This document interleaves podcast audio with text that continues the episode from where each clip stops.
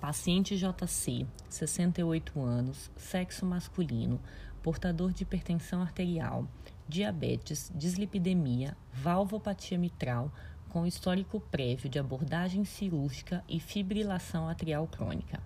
Apresentou quadro de dispneia há dois dias, relato de dificuldade para dormir e edema de membros inferiores com aumento da pressão arterial e piora do quadro respiratório nas últimas horas foi admitido na unidade de terapia intensiva com os seguintes parâmetros clínicos: consciente, orientado e colaborativo.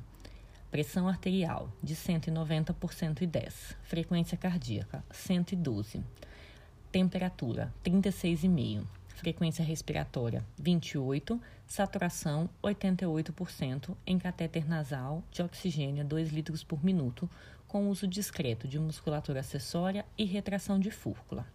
Apresenta tosse seca, ausculta pulmonar, murmúrio vesicular presente com estertores crepitantes bilaterais. Foram realizados radiografia de tórax, apresentando diminuição da radiotransparência pulmonar bilateral, mais evidente em região perilar, e gasometria arterial em ar ambiente, com pH de 7,34, PCO2 de 48, PO2 de 56, BIC de 22, Base Excess de menos 1,5 e saturação de 87%.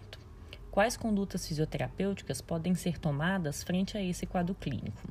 O paciente em questão apresenta um quadro de cardiopatia crônica, com provável descompensação aguda, com apresentação clínica de edema agudo de pulmão. A fisiopatologia da insuficiência respiratória durante o edema agudo de pulmão cardiogênico cursa com diminuição da complacência do sistema respiratório e edema alveolar, devido à alta pressão capilar, associada ou não à disfunção sistólica do ventrículo esquerdo. Neste contexto, a ventilação não invasiva é eficiente em melhorar a mecânica respiratória, além de otimizar a função do ventrículo esquerdo, pela redução de sua pós-carga. A recomendação inclui o uso de ambas modalidades, CPAP ou binível, já que as evidências científicas atuais demonstram benefícios significativos em ambas intervenções em comparação com o tratamento sem instituição de VNI.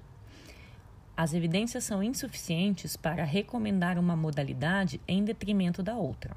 O CPAP apresenta vantagens sobre a terapia com dois níveis de pressão, apenas por ser uma tecnologia mais simples, de mais fácil sincronização e por apresentar equipamentos potencialmente mais baratos. Nesse caso, após avaliação da equipe médica e instituição das terapêuticas medicamentosas adequadas, é recomendado a avaliação fisioterapêutica seguida de discussão com a equipe multidisciplinar para estabelecer as estratégias terapêuticas preconizadas.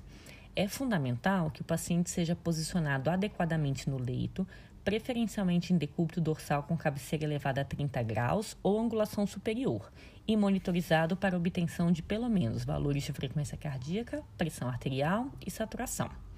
Deve-se instituir um suporte adequado de oxigênio com o objetivo de manter uma saturação entre 92% e 96% e, em seguida, avaliar necessidade de higiene brônquica e realizar, se indicado, avaliar indicações e contraindicações da instalação da VNI, Caso não haja contraindicação absoluta, avaliar nível de consciência para manter a proteção de vias aéreas e checar se há risco de broncoaspiração.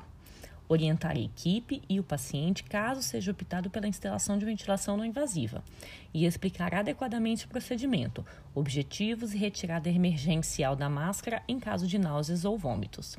Escolher a interface adequada para o paciente, ajustar a modalidade ventilatória, CPAP ou binível o PIP recomendado entre 5 e 10 centímetros de água, o volume corrente, preferencialmente de 4 a 6 ml por quilo de peso ideal, avaliar possíveis vazamentos, pontos de pressão da interface, proteção de pele e a sincronia, manter a monitorização contínua do paciente.